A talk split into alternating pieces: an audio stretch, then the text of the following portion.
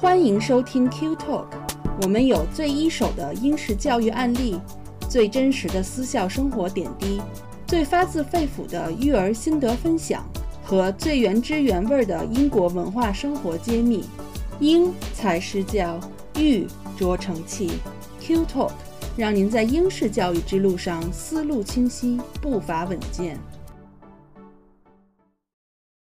大家好，欢迎来到 Q Talk 的探校系列，我是安琪。大家好，我是小峰。小峰，你知道最近英国大学界的一件大事吗？啊，什么大事儿？牛津剑桥 要合并了吗？那还不至于，估计宇宙的尽头要爆炸，估计 牛津剑桥应该也不会合并的吧？但确实跟牛剑有关哈，是就最新就前两天那个《泰晤士报》优秀大学排名指南里面，第一居然不是牛津，也不是剑桥，哇，是谁？千年老三圣安，对不对？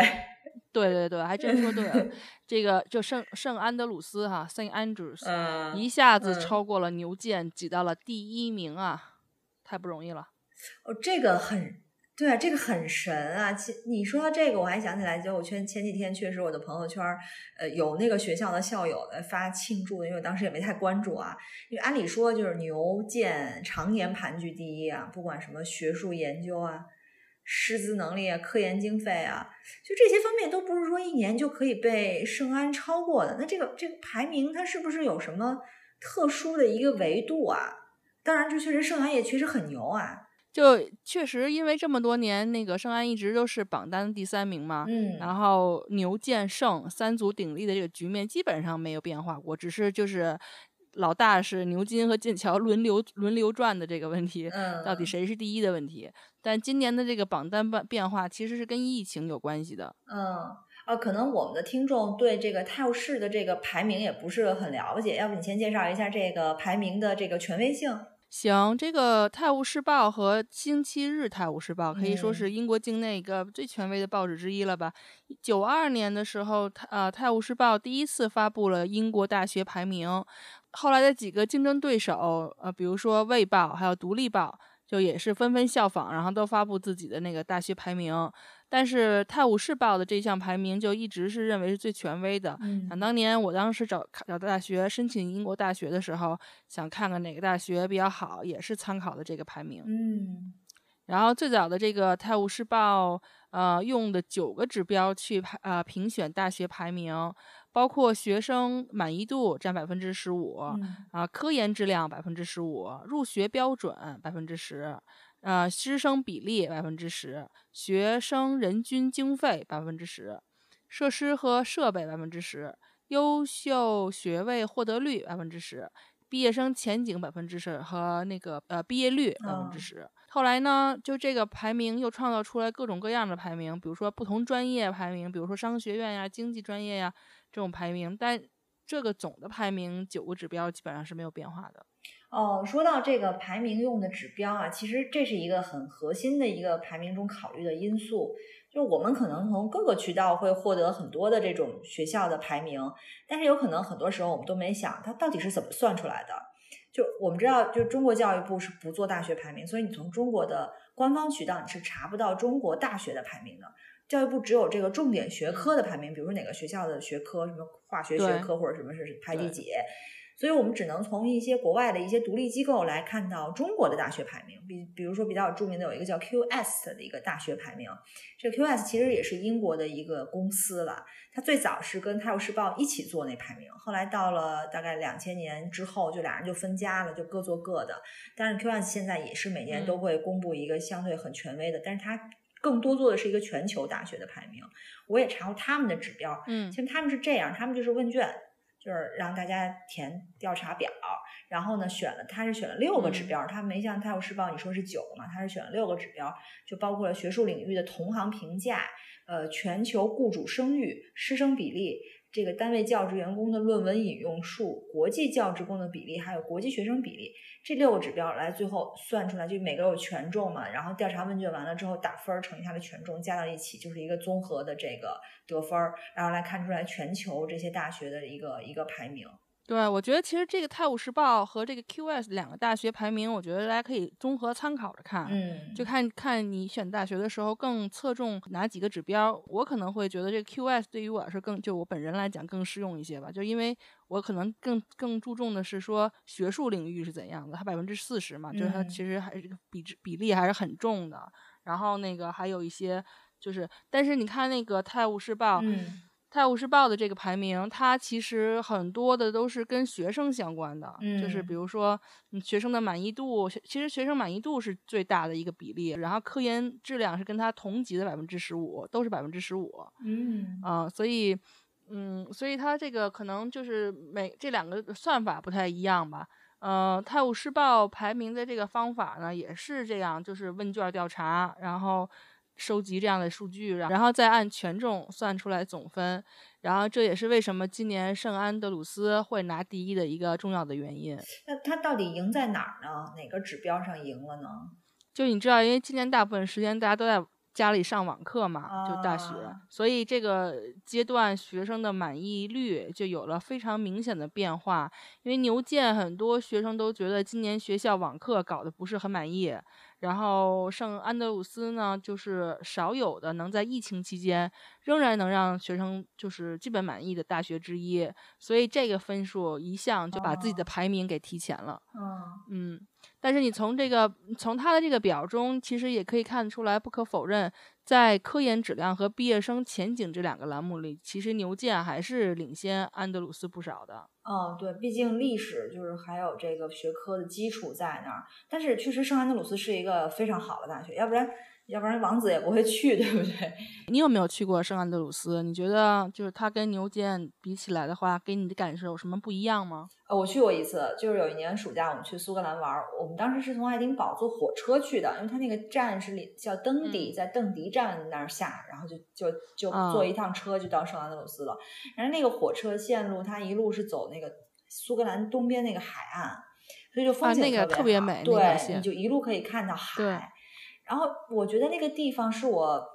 就圣安德鲁斯。当时我们去那天说是晴天啊，就是我特别喜欢的一个英国的一个不大不小的这么一个城市吧。就因为第一它有海，就我是特别喜欢有海的城市的啊。而且圣安的海它不是那种你知道热带海，就是很躁动，它是那种很苍茫的海。因为我们去的那七月份，我们还穿着裹着，就很 就是就羽绒服都上那种，就是很苍茫、很空旷、很。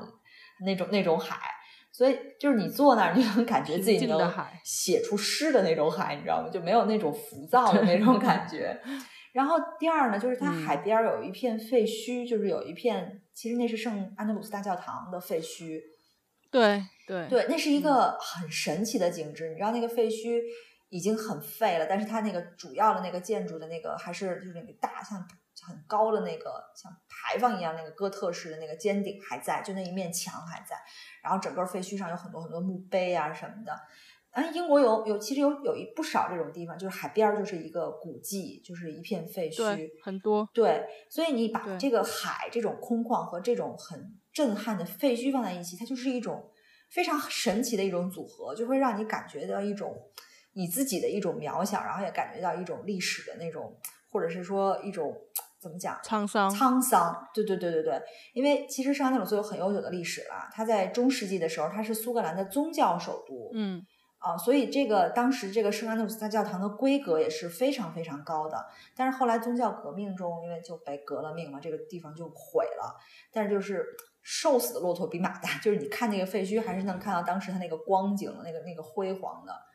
然后这是第二点，我喜欢它的就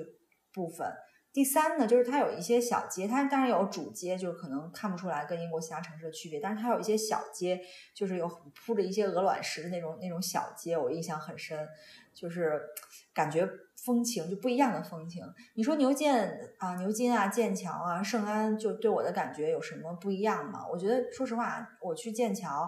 我感受的更多的是那种就自然的美好，就你划个船啊，然后看看风景啊，就那种感觉。但是牛津呢，你确实是可以感觉到一些历史的那种厚重，尤其你感觉那个砖墙，然后有一些有一些学院都非常老，几千年啊或者怎么样。但是你的圣安呢，就是这种历史的这种厚重感，你会你会更强，就觉得那儿的气氛会特别庄重，就这么一个感觉。嗯，我对那个圣安的整个呃呃印象呃就高尔夫，嗯，就它因为是高尔夫运动的发源地嘛，嗯，就话说那个。那个 Trump 当时不是也是经常没事儿就来这儿打打打打打高尔夫嘛？对。就据说这个呃历史是可以追溯到十四世纪的，嗯，就是那个时候据说是有几个渔民，然后打鱼回来以后从这儿上岸嘛，回家路上你没什么事儿干，就喜欢找个树枝儿，然后打一打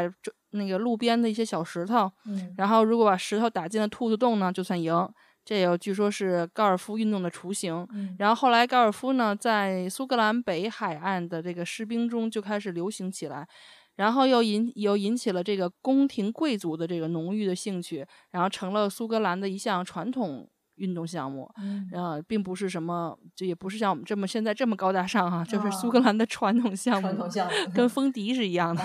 渔民们开始的一种项目。对，然后从一四五七年到现在呢，呃，这个高尔夫运动慢慢的就从圣安德鲁斯啊传到了世界各地，然后就就像美国，美国第一个高尔夫俱乐部就也是以圣丹圣安德鲁斯命名的，叫 Saint Andrews Golf Club，然后就是连现代高尔夫比赛的规则也是在圣安德鲁斯呃国家古典高尔夫俱乐部。制定的规则上面再进行修改和补充的。嗯，对，我记得那个特别显眼的球场就在城市的那个就进去的地方。对，它其实并不是一个球场，它其实是好多个，就是你说说高尔夫球场就是 course 嘛，它是好多个 course 在一起，一个巨大的一片。然后，当然里面最最有名的就是圣安圣安德鲁斯老球场 Old Course，它是呃世界上。呃，第一座高尔夫球场，呃，就是呃，十五世纪的时候，苏格兰人嘛，就按照这个当地的地形，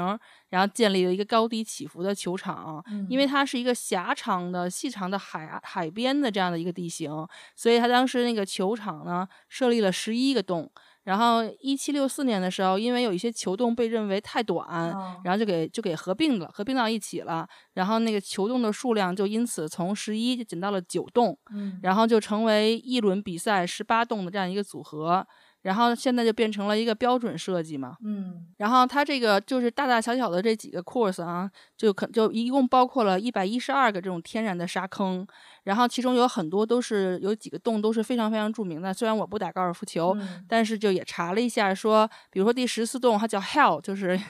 就是地狱那个词，对，第十一洞叫 stress。然后就是它那个第十七洞，就是一个超级难的一个洞，叫呃 road hole。然后嗯，一般你在圣安德鲁斯这个老球场完成一个十八洞的这样一个比赛吧，对球球手们来说就是一种。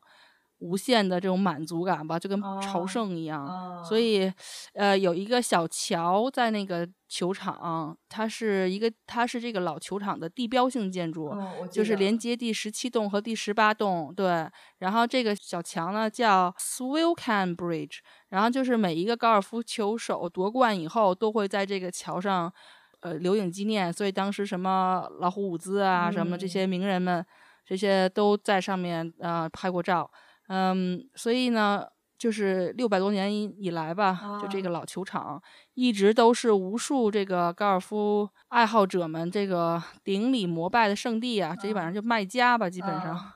嗯，然后所以呢，就是他们基本上是他们的梦想，就是一定要去那个地方朝圣。所以当时我父母来第一次来英国的时候，因为我爸喜欢高尔夫嘛，然后我就带着我爸去朝圣去了。然后我觉得我爸每一杆打的都特别的虔诚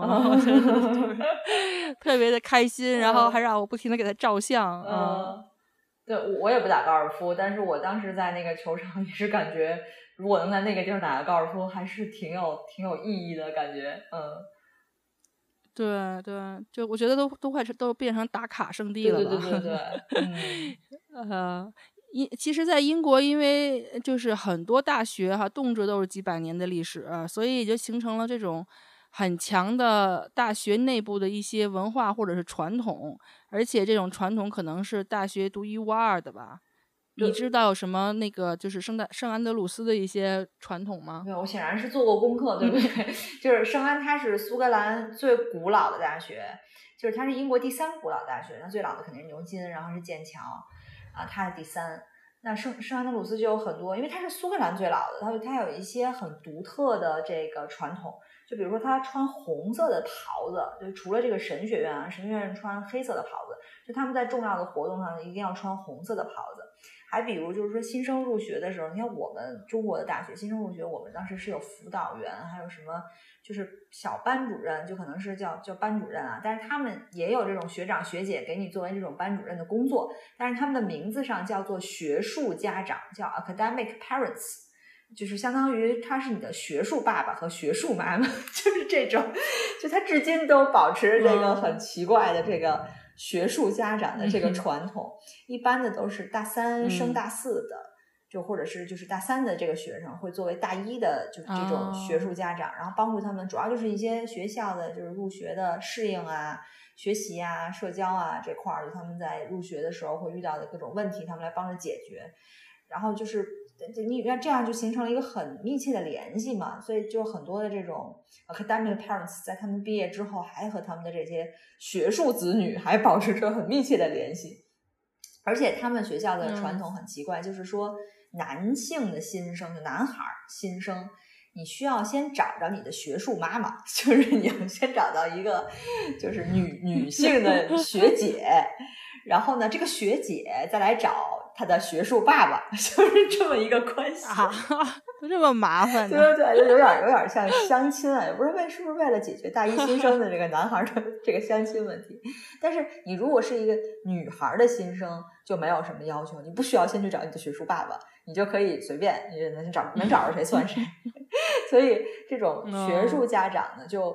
就会在这个就他们叫圣马丁日的学期，就是其实就是第一学期了。他就开始跟这个新生就确定这个辅导关系，就是一个辅导员和学生的这么一个关系。哎，所以他这是你要自新生要自己去找吗？对，还是说学校给你分配？对，这传统是你自己去找，自己去找。对，但是我觉得可能会有逼着你要社交啊。对，有很多迎新活动啊，就像我们那时候，对不对？就是就是大马路旁边两边各种桌子，然后就是这个神学院的在这边。我猜啊，各种拉，对对对，拉参加俱乐部。对对对，我猜可能 是通过这种方式，挺逗的哈。好独特呀，真的还挺奇怪的，对对。嗯，就其因为苏格兰学大学和英格兰大学的学制也不太一样嘛。刚才你说，就是因为苏格兰其实是两个学期，他说的是那个圣马丁日学期，就是 Martimas，和那个圣烛日学期 Candlemas，感觉好像好像应该下一个应该 Christmas。对。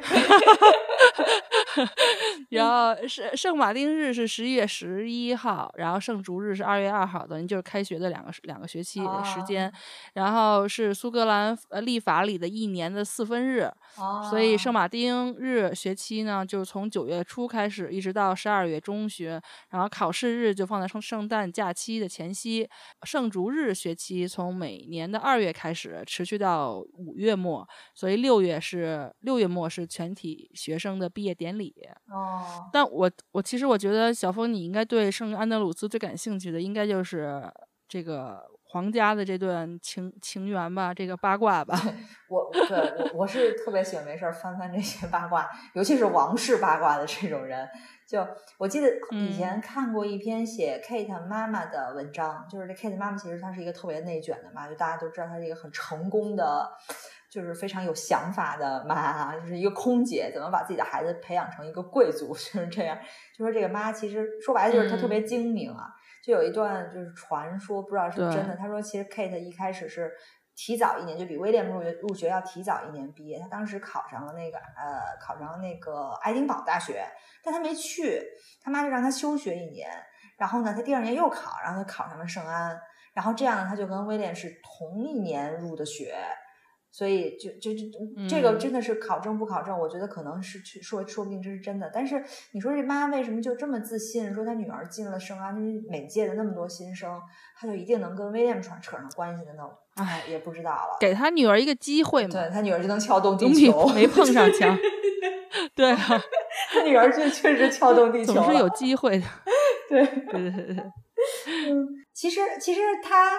跟我们就是看起来好像，但是他跟我们是同一时代的人，你知道吧？啊，跟我们是同一代吗？我觉得他好像比我们老很多呀。他年轻的时候就是也是就是很要不是为什么那么多女孩梦寐以求的，就是是我们想象中的，好像，你不是啊，是我想象中的一个王子就应该长成那样。所以说，茂密的头发有多么重要。就我我我其实，在最早就是有八年一九年，就是当时呃那个哈利王子结婚那会儿，我我没事儿干嘛，我就还写了一段时间的公众号，就我自己的公众号，我去专门八卦这些英国王室的一些一些故事。然后我当时还写了一篇文章，就是关于这个头发的，就是为什么他们都没有了头发。对，因为这个这个可以追溯到就是这个爱丁堡公爵的爷爷的爷爷的爷爷，就是从很久很久以前，他们家就是流传这种三十多岁就没头发，所以就是就是哎呀，英国人不都是这样吗？对，很多人啊，就可能跟风就水啊、饮食啊各方面都有关系。主要对我觉得跟荷尔蒙分泌也有关系。对，但是。其实他们俩认识的时候都是那种小鲜肉和那个就很年轻、很青春的，就是这种姑娘啊。因为也就是十九二十吧，他们俩认识可能是大一的正是风华年少。对，风华年少的时候，而且俩人当时是第一次见面，是因为俩人都是学那个艺术史的。就我觉得这得对未来就业有多么的自信才会去学这个专业。后 来。据说当时在英国还好，还好。呃，威廉去学了这个专业，发现他不喜欢这个专业，他而且学了地理。哦，所以他学了地理，所以你看他现在其实对一些环保啊这些活动，他非常的上心，这也是跟他的专业有关系的。然后第一次应该是什么时装活动还是怎么着，反正俩人见面了。然后呢，就见面他妈安排的吧？就具具体这个是不是他妈安排的，我们就不知道。反正人家是见面了，就是叫这个殊途同归吧。反正他妈的目的是达到了。但是人家其实还是挺稳定的，但是王室那边确实也是有一些压力，比如说你不能被狗仔拍到啊，然后你要保密啊，有一些，所以你就不能像那种平常小情侣的没让没事儿就公布个照片什么的，所以确实压力也挺大，然后中途就因为压力就分手了一年。呃，好像是大概毕业之后还是毕业前夕吧，就那一段时间。然后那个 Kate 其实，在毕业之后有很长一段时间，他就没有工作。所以那个那时候英国媒体对 Kate 一开始是非常负面，他们就是，你知道英国媒体也也有时候也挺事儿事儿的，他就就一直笑 Kate，就说你是 waiting Kate，狗仔队，对对对，就是你是等待的 Kate，就等着让威廉来娶你，你连工作都不找，就是他为了等这个求婚就没有工作的意愿和需求。但是后来他都转转又在一起，然后现在。你看这个风评啊，就明显的这风评越来越好了，所以现在的这 Kate 和 William 可以说是一个很正面的一个王室的人物了啊。当然，我们说了这么多八卦，其实也是从一个侧面反映出来，就是让王室去选择的这个大学，那肯定就是一个好大学。圣安德鲁斯肯定是一个就是非常好的一个大学。嗯，听听说这个圣安它也是一个红娘学校，就是以那个校园恋情就闻名的。估计这个 皇室这一对儿应该是代表人物吧，就校园情侣应该比比皆是。可能在一般大学里，虽然校园情侣也挺多，但是可能最终就是步入这个就是爱情的坟墓的这个，最后也没有多少，去跳跳坟的没多少。对，所以那个威廉王子和凯特不是零五年毕业典礼上，然后当时校长的当时的那个校长布莱恩朗曾经说过，圣安德鲁斯的毕业生是有十分之一的人会最后和同窗同学结婚嘛？他就说你可能已经遇见了另外的一半，然后有些人可能还并不知道。嗯，也许就是我觉得那个地儿又小又冷，估计冬天没什么事儿干，都大家都只好谈恋爱去了。对，抱抱团取暖，因为确实是冬天那么短，在苏格兰，对不对？没没没什么事儿就谈恋爱呗，可不就吗？嗯，就说这么多八卦，其实圣安其实的的确是一个学术能力非常强的学校哈。嗯，就是二零一九年的时候，完整版大学指南中，然后圣安有二十五个学科中的二十四个。均列为那个英国的前十名，而且百分之九十五的学科达到前十名的全科大学就只是只有三所，剩下的两所就是牛津和剑桥。二零一九年《卫报大学指南》将圣的圣安德鲁斯大学的生物科学、计算机科学、国际关系、物理、心理学列为英国的第一名，地球和海洋科学、经济学。英语、管理、数学、哲学、神学均列为英国的前三名，这太牛逼了。然后，二零一七年的那个《泰晤士报》和《周日泰晤士报》的大学指南将圣安的二十四个学科排入全英前六名，其中更是有十个学科进入前三名，分别是英语、管理、哲学、国际关系、意大利语、物理和天文学、古典研究和古代历史。嗯，确实是好学校，而且这学校也很漂亮，而且学校里的教堂还可以租来结婚用，就是一辈子的终身大事都可以在这儿解决。因为我朋友确实在那个教堂结婚的。就很有纪念意义哦。不过我当年选择学校，就当时觉得苏格兰的，我就一律不考虑，因为主要是口音太重，我怕我上课听不懂。对。不过那个苏格兰大学毕业生的那个政策特别好，因为当时我们那年毕业的，因为他那个英国的那个。呃，留学生那个签证不是一会儿有有一会儿没有的吗？然后我们那一年正好是那个 PSW 没有的时候，但是当时苏格兰政府当时是让那个在苏格兰大学毕业的学生都可以直接就留下来工作的。我记得我当时朋友拿到了是五年的工作签证，哇，就是非常的宽松。嗯嗯，然后而且那里的自然资源非常好。其实刚才我们有提到，就比如说他们有一些废墟，就比如 castle 啊，然后还有一些那个就是一些自然景观，所以它的其实那个自然资源是非常美，非常好。虽然有的时候天气不是很好啊，不过那个嗯天气冷下雨的时候可以喝威士忌啊，对，就是那 那的威士忌也很有名儿。对，而且那边因为它是靠海嘛，然后因为那个又是比较冷的海，所以它的海鲜其实是非常好的。嗯，所以它那那个呃圣安里面有很多特别好的海鲜馆子，嗯，也是很推荐大家去可以尝试的。嗯，确实是圣安肯定是苏格兰一个就是最很值得去的地儿。当然，苏格兰去值得去的地儿太多了，就苏格兰完全风情跟英格兰就不是一样的。那哎，我觉得我们说了这么多，这次对圣安的介绍也差不多就告一段落了。可能我们之后还会陆陆续续介绍一些其他的好的大学，就包括可能你的大学利兹大学，都会慢慢的来介绍的。那我们这次节目也差不多了，对，我们要感继继续感谢大家的支持和收听吧。我们下次再见。好，再见。Q Talk 是由英国 QED 教育集团主办的，讨论英国教育与文化生活的一档播客节目。希望我们的节目对你会有一些些帮助。更多英式教育访谈、讲座、干货，请在微信公众号平台、微信视频号、小红书、哔哩哔哩和 YouTube 上搜索 QED 教育。麻烦您点击订阅、分享我们的频道或者给我们留言。您的举手之劳就是对我们的最大鼓励。祝愿每个学子都可以在国际舞台上发挥出自己的最大潜能。